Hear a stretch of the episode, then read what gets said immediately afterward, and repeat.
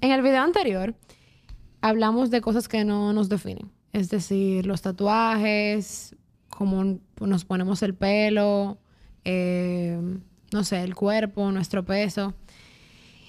Y hoy yo tengo una invitada muy especial para mí que yo la conocí en el ámbito laboral. Realmente la, la, empecé a seguir luego de que eh, creo que fue en pandemia, en verdad, como que ahí fue que yo te llamé una primera vez y tuvimos una conversación que nunca se me va a olvidar porque yo algo que sí siempre me ha gustado y reconozco de tu persona es que tú eres muy, no solamente muy directa, sino muy tú, muy, muy transparente. Sí. Aunque yo sé que al igual que ella, va al igual que yo, ella va a estar de acuerdo conmigo en esto. Uno en las redes enseña lo que uno quiere. O sea, ustedes saben lo que nosotros queremos que ustedes sepan. Exacto. Pero eso no, no te hace una persona que no es transparente. No, realmente no. Entonces, a mí me encanta tu manejo, me encanta lo que haces. Es un excelente profesional. Cada vez que estoy en una reunión de trabajo la menciono. Y para mí es un gran honor que estés aquí hoy. Gracias. a ti por invitarme. yo quiero que tú te presentes y que las personas que nos ven sepan quién eres. Bueno, hola, mi nombre es Gabriela, mejor conocida como Carmín, porque realmente me llamo Gabriela Carmín. Eh, soy publicista, esa es la razón por la cual yo hice estamos relacionadas en el ámbito de trabajo. Y realmente, nada, estoy feliz de que tú me hayas invitado y quiero ver de qué es lo que vamos a hablar. Vamos a hablar un poco de qué tú haces, a qué te dedicas. Eh, cuéntame un poco. Bueno, como mencioné anteriormente, soy publicista. Eh, yo actualmente me dedico o soy directora de estrategia y creación de contenido para una agencia de publicidad.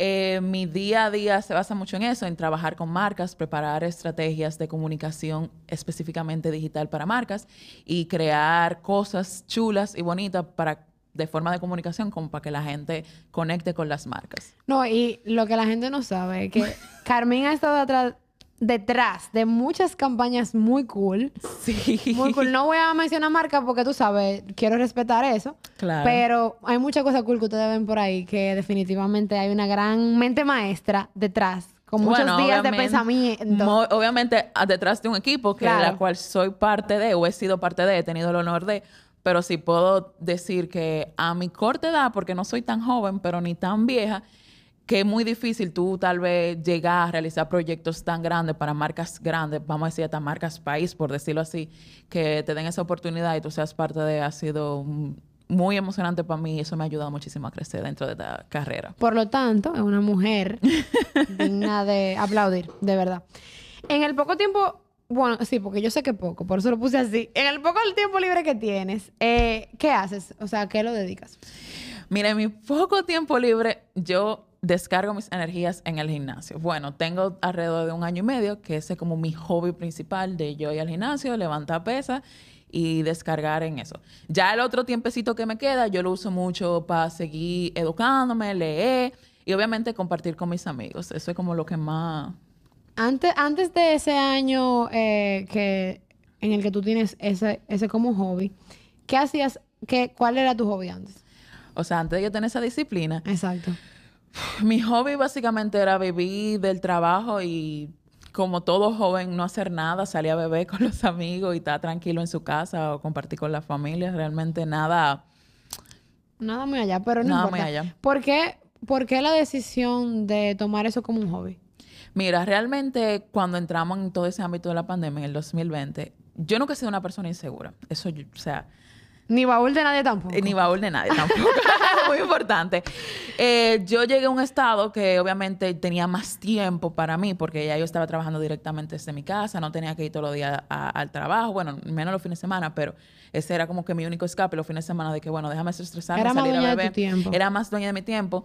Eh, yo llegué a un estado de salud físico que realmente no me estaba sintiendo cómoda, no por lo que veía, sino que tal vez subí tres calones ya me sofocaba, porque estaba en una obesidad. de salud. Exacto, ya estaba en una obesidad que yo decía como que, conchale, Carmen, yo me veía en el espejo, no me sentía, o sea, te digo, no me sentía totalmente incómoda con lo que veía, pero sí sentía que ya yo tenía que hacerlo por mí, porque esto era ya un tema más de salud. Entonces, nada, en mi casa, dije, conchale, yo tengo más tiempo, tengo tiempo de poder cocinarme, no tener que comer comida de la calle, comer más saludable.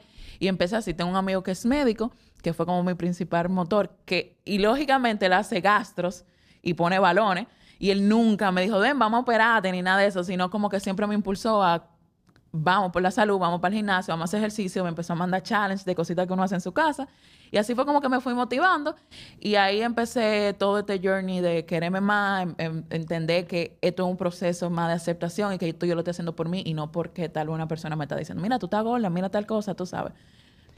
Y me gusta que tú, tú sabes, como que tú me contaste, nos acabas de contar brevemente como que ese proceso y esa decisión que tú tomaste, el por qué. Pero te voy a hacer una pregunta con respecto a lo que, a, a tus logros. ¿Tu peso en algún momento te impidió lograr lo que tú, en el, eh, o sea, te impi- te- fue un impedimento para ti? Mira, eh, esta es una sociedad que juzga mucho realmente en cuanto a apariencia y lo que sea. Yo sí puedo decir que yo he dado, tal vez ustedes me ven ahora y dicen, pero ya ni siquiera está flaca para lo que la gente entiende dentro de la sociedad. Pero yo puedo decirte que yo sí he dado un cambio drástico, tanto mentalmente, eh, de salud y físicamente. O sea, yo me siento muchísimo más confidente de lo que yo era conmigo misma. En cuanto a eso de mi peso, yo siento que tal vez me impedía hacer cosas físicas, de que tal vez yo no te podía cargar un botellón de agua, como te digo, subir una escalera sin sofocarme, que sin poder respirar. Pero en cuanto a lo profesional, yo digo que no, porque yo, como te digo, yo siempre he sido una persona muy segura de, de mí misma, siempre he sabido lo que quiero y si yo quiero algo y hasta que yo no lo tenga, yo no voy a descansar. ¿No? Y que ahí está, ahí está el metamensaje de que definitivamente tu peso no te define. Porque nunca te impidi no te ha impedido eh, formar parte de grandes proyectos que yo sé que tú has formado parte Ujú. de estos equipos que han sido hasta galardonados. Exactamente. O sea, si, no, si nos vamos a, lo- a la realidad. ¿En algún momento tú llegaste a pensar que tu peso podía ser un impedimento para ti? O no, no quiero, no, no estoy hablando del peso, sino como tú, como tú te veías, como tú, esa inseguridad que de repente tú podías sentir en algún momento. Sí, yo diría que sí. Eh, como te digo, yo soy publicista y tú tienes que vender campañas.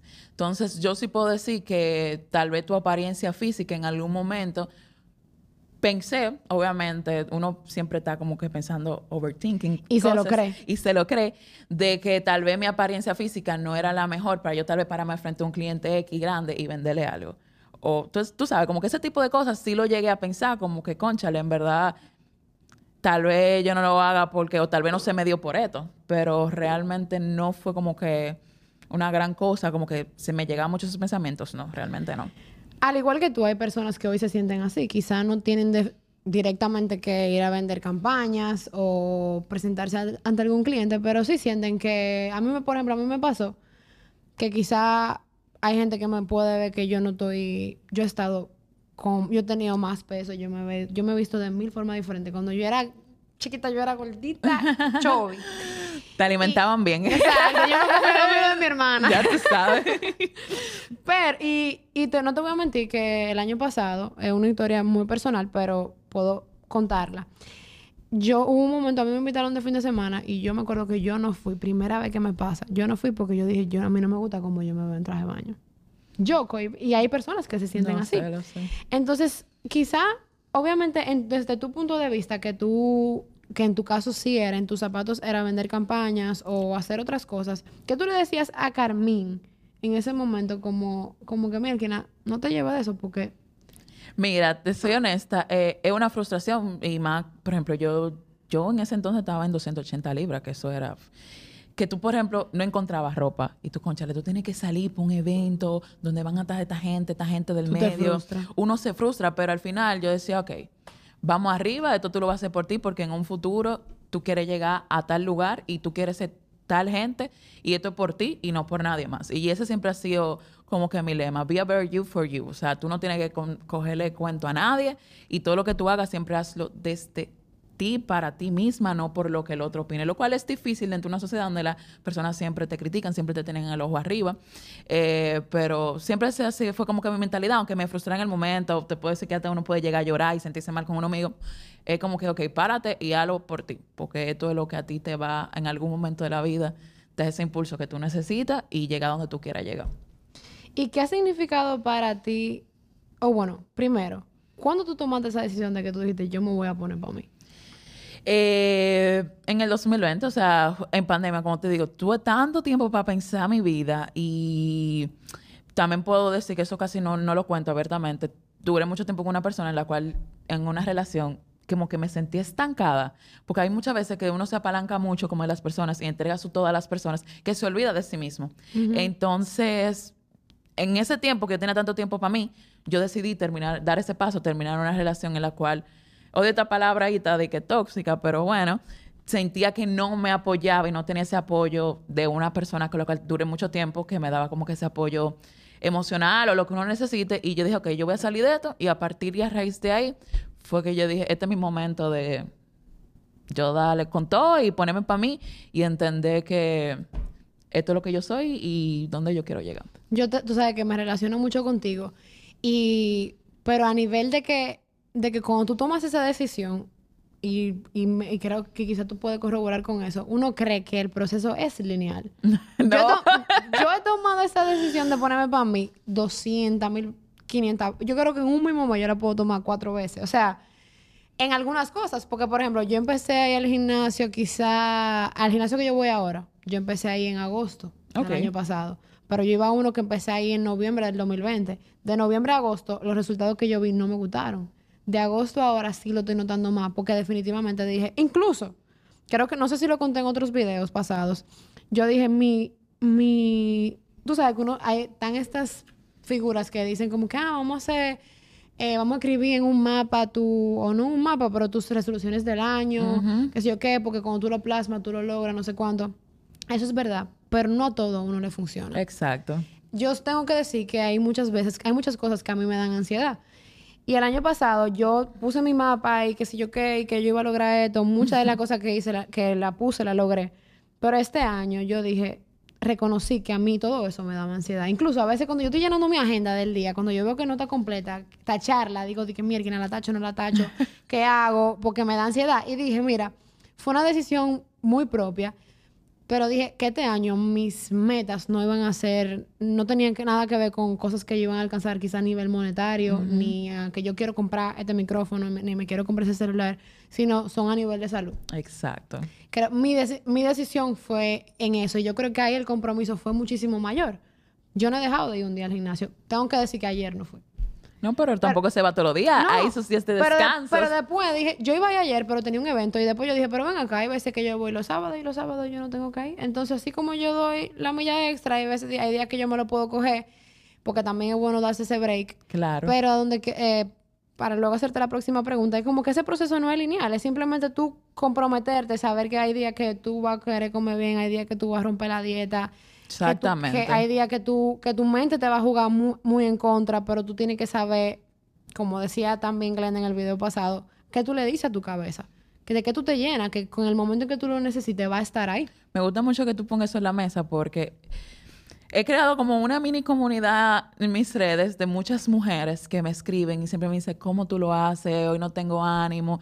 Y yo siempre le digo lo mismo, y lo mismo que he mencionado mucho anteriormente, hazlo por ti. Yo, por ejemplo, hay días que me siento de que horrible, que no me quiero parar de la cama, que me duele el cuerpo, que lo que sea, y yo digo, hoy no es mi día, o sea, yo no voy a ir, pero hay días que me siento así mismo y digo, tú sabes qué, cuando yo llegue al gimnasio, que me ven el espejo y me diga, mierda, Carmen, en verdad esto que tú has logrado, está bacano, dale con todo, yo le voy a dar. Y aunque tal vez no lo haya logrado y estoy en ese proceso de poder lograrlo, es como que eso, hacerlo pensando que en algún momento tú vas a poder llegar a donde tú quieres llegar. Y obviamente no las cosas pasan rápido. O sea, como te digo, yo todavía estoy así y, tengo otras metas todavía por lograr y ya yo tengo un año y pico en este proceso pero no es tanto como un proceso porque yo quiero verme así, verme diquear físicamente, tú... entiendes? Es más como un proceso de sentirme bien conmigo misma. Ahora mismo yo cogí un amor por levantar pesas y voy a competir en una competencia de powerlifting, que eso es levantando pesas, que tal vez no, muchos hombres dirán de que, ay, pero tú lo que debes enfocarte en tener un cuerpo bonito o estéticamente, tú sabes, como la gente... El estereotipo. Exacto, pero es más como que eso, hacer la cosa por, por divertirte, por sentirte bien contigo misma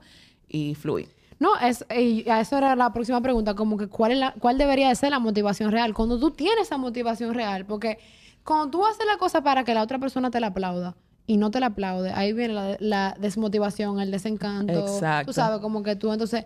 Pero cuando tú sabes que tú estás poniéndote, que tú tomas esa decisión de que me voy a poner para mí, porque esto es lo que yo quiero para mí, que cada rato es lo que yo, en la otra cuenta que tú sabes que yo tengo, que tú me sigues, yo lo digo como que, señores, yo no estoy poniendo yo no, me, yo no estoy yendo al gimnasio para, o sea, yo me miro en el espejo de la caminadora y yo digo, güey, esto es tú contra tú, tú puedes, vamos, dale, dale, sigue, sigue, sigue, falta poco. O sea, es una conversación constante. Y hay días que, o sea, De verdad, yo creo que eso, encontrar la motivación real Exacto. Tal vez no romantizarlo tanto eh, de esa manera, pero sí es. O sea, yo empecé, como mencioné, por un estado de salud y luego le seguí dando y encontré un hobby el cual me gusta mucho, donde yo descargo energía y, y nada, como que... Y tenemos otra ventaja que el ser humano es un ser humano que se adapta. Exacto. Yo te voy a decir algo. Que, no, en mi caso, en los 21 o 21 días no creé el hábito de ir al gimnasio.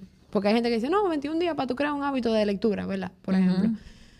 A mí me tomó mucho. O sea, habían días que yo, pero como volvemos, o sea, yo no quité mi foco. O sea, ahora mismo yo estoy, por ejemplo, en una dieta que no es que yo no puedo beber, pero cuando bebo a veces me puedo hinchar. Entonces, lo mejor es que yo, si voy a beber, o me, me mida o lo hago un día, otro día no lo haga. Pero esos son mis límites que yo me pongo yo. Cada quien sabe lo que le funciona, cada quien... Claro. ¿Tú entiendes? Cada, cada cuerpo es diferente.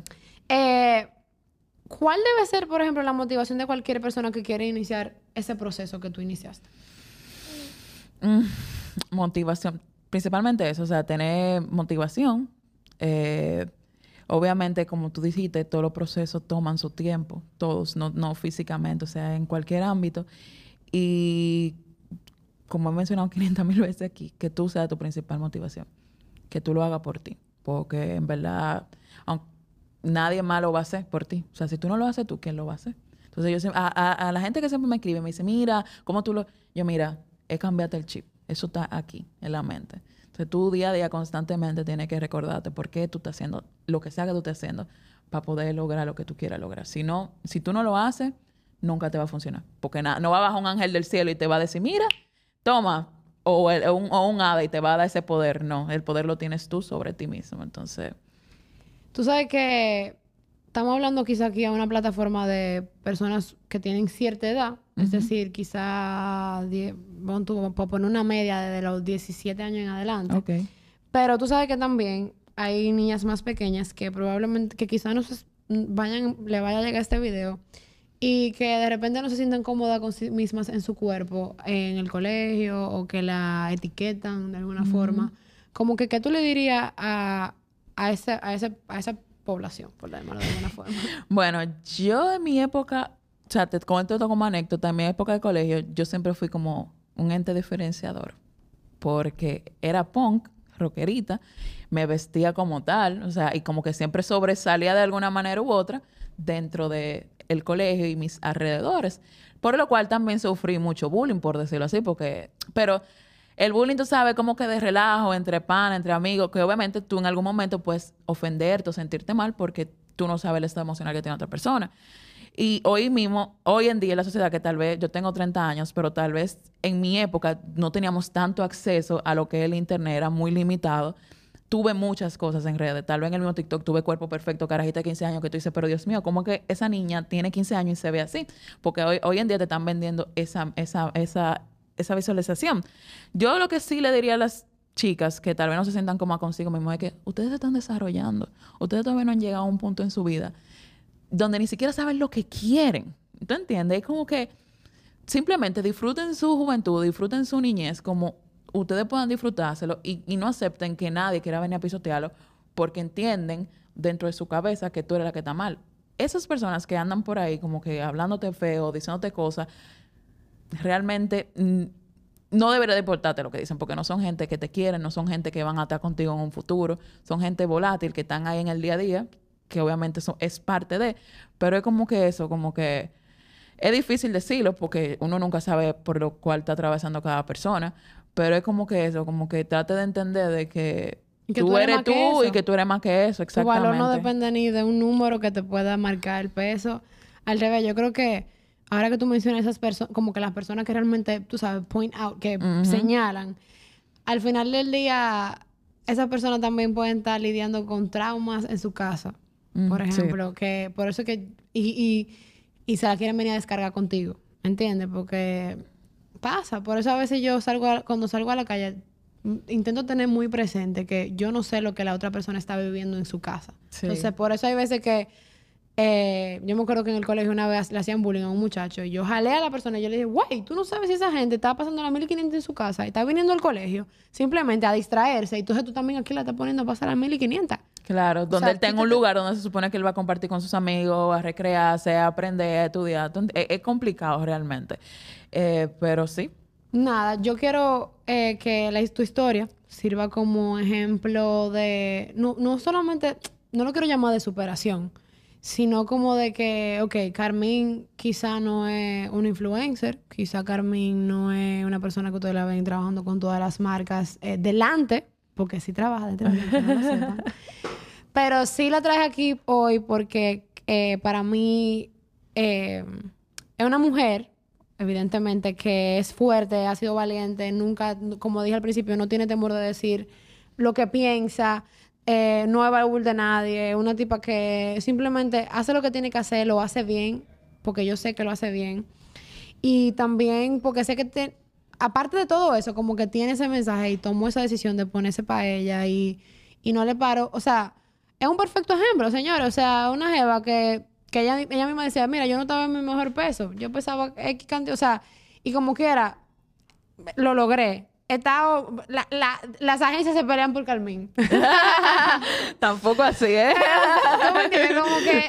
y nunca ha sido un impedimento para lograr lo que tú quieres lograr y no lo va a seguir siendo. Que tú, esa decisión que tú tomaste no es para tú poder alcanzar nada. Simplemente tú lo hiciste para tú sentirte bien contigo misma, para tu salud. Y ese era el mensaje, como que así como no te define los tatuajes que tú tienes, ni el arete que tú tienes, ni la ropa que tú te pongas, ni si yo me tiño el pelo, ni si no me tiño el pelo, ni si tengo el cabello rizo ni mi color de piel. Nada de eso ha sido un impedimento ni para Glenda llegar a ser quien ella es, que todo el mundo se tiene que tatuar con ella y tiene que pero una agenda kilométrica, tú lo sabes. sí.